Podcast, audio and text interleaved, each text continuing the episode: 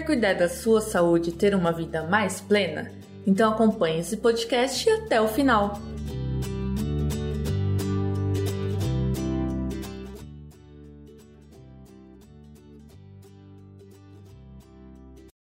Hoje eu vim trazer um assunto muito importante para as gravidinhas, para as tententes. A gente vai falar sobre trabalho de parto prematuro. Se você me acompanha lá no Instagram, se não me acompanha, aproveita para me acompanhar lá, é arroba Mamãe Plena também. Você vê que eu faço muitos partos, eu ainda faço bastante plantão, vira e mexe, minha vida está correndo aí para um hospital e para o outro. Então é um assunto que eu gosto muito de trazer aqui para vocês. E às vezes a gente se depara com algumas complicações ali ao longo da gestação, como por exemplo o trabalho de parto prematuro.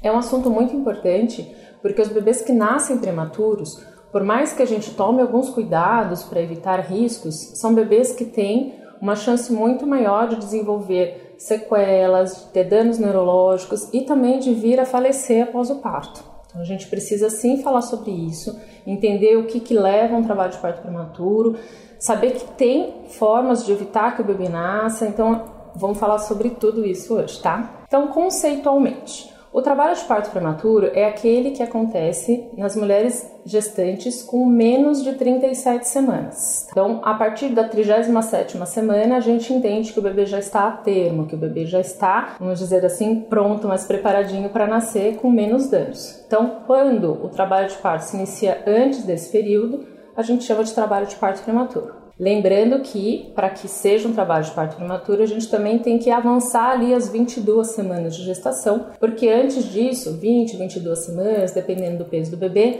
ainda seria considerado um aborto. Então, teria que ser um bebê já viável, com mais de 22 semanas, com mais de 500 gramas e com menos de 37 semanas de gestação. Primeira grande questão é o que, que, leva a um trabalho de parto prematuro, né? O que, que pode fazer com que a mulher inicie as contrações ali antes do tempo? Existem alguns riscos, tá? Os mais comuns, assim, uma das principais causas são processos infecciosos.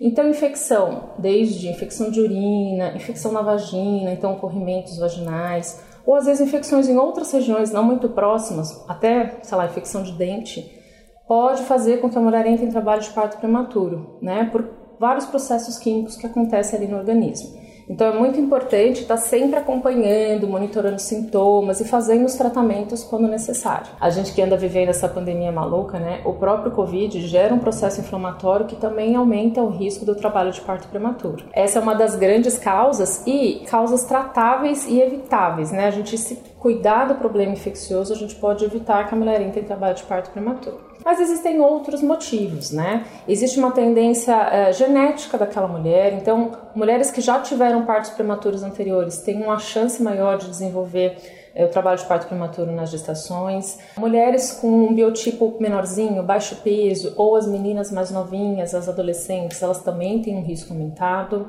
Claro, as gestações múltiplas, né? Então, mais de um bebê gera um aumento ali muito grande do útero rapidamente também aumenta o risco de trabalho de parto prematuro Outras doenças que se desenvolvam na gestação, como doenças hipertensivas, ou um bebezinho que não cresça bastante, que seja um restrito, também tem uma chance aumentada. E mais uma causa super evitável: o uso de cigarro, de álcool e de drogas ilícitas também são causas importantes de trabalho de parto prematuro. Ok, mas também existe aquelas causas que a gente não descobre e que a mulher simplesmente entra em trabalho de parto prematuro. É importante saber que a gente tem como tratar, como evitar ah, que o bebê nasça, ou pelo menos tentar que isso aconteça. Então é muito importante que se você tiver com os sintomas do trabalho de parto prematuro, você procure uma ajuda, vá ao pronto-socorro, vá ao hospital o quanto antes para que a gente possa intervir e talvez segurar ali esse processo.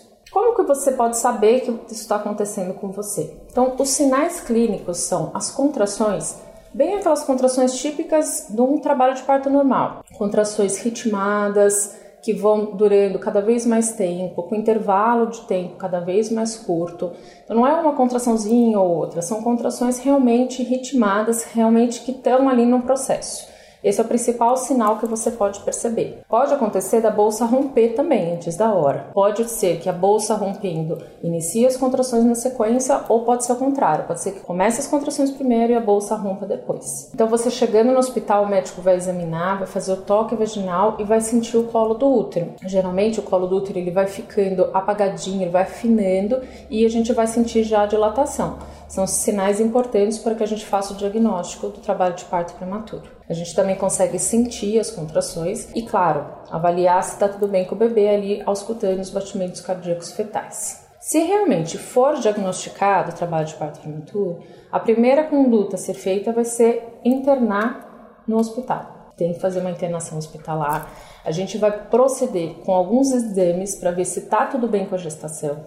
Então, vão fazer exames de sangue, de urina, Lembra que eu falei que infecção é uma causa importante? Então a gente vai investigar se está tendo alguma infecção, vai avaliar como que o bebê está suportando tudo isso, com aquele exame de cardiotocografia, que eu inclusive já falei aqui também no canal sobre ele. Vai possivelmente fazer um exame de ultrassom para avaliar também se está tudo bem com o líquido do bebê, com o peso do bebê, se o bebê não está em algum tipo de sofrimento. E a partir daí vamos prescrever alguns medicamentos. Primeira coisa importantíssima para a gente fazer é preparar o pulmãozinho do bebê para que, caso ele nasça, ele tenha menos dificuldade respiratória. A gente administra um medicamento que chama corticoide com esse intuito. Depois, a gente também vai prescrever medicações que façam diminuir as contrações.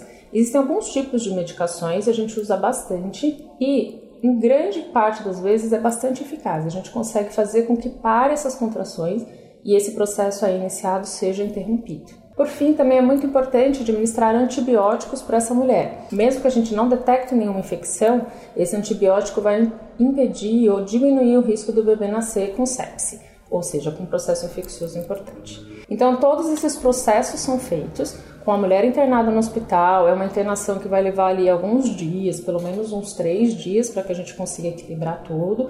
Vamos fazer todos esses exames e, se der tudo certo, a gente interrompe esse processo e a mulher consegue levar a sua gestação mais adiante para o termo, mais próximo do termo possível. É importante falar que quanto mais cedo isso acontecer, piora o prognóstico do bebê, né? Porque quanto menorzinho for o bebê, menos ele vai ter se desenvolvido, mais os riscos dele ali ter uma infecção ou ter algum probleminha respiratório e ter uma consequência, uma sequela maior. Então, quanto mais a gente conseguir adiar, às vezes a gente não consegue adiar até o final, mas a gente consegue ganhar ali uma semana, duas semanas, três semanas. Quanto mais tempo a gente conseguir adiar, melhor, tá? Eu acho que não precisa assim ficar em pânico, achando que isso vai acontecer com você com certeza, mas é importante saber que isso acontece. E, como eu já disse várias vezes, uma das melhores maneiras de evitar que isso aconteça é fazendo um pré-natal bem certinho, fazendo todos os exames, fazendo a consulta, tendo ali, né, aquela conversa legal com seu médico ao longo da gestação, que aí você vai aprender a identificar os sintomas, vai aprender a saber como evitar, como prevenir, né, cuidando-se sempre é a melhor maneira de evitar desfechos não esperados na gestação. Bom, se ainda ficou um pouquinho confuso, eu te convido de novo a ir lá no Instagram e talvez deixar um comentário lá que consigo responder para vocês. Então é isso, espero que vocês tenham gostado. Até a próxima, super beijo e tchau! Gostou desse conteúdo? Então corre lá no canal da Mamãe Plena no YouTube que tem muito mais.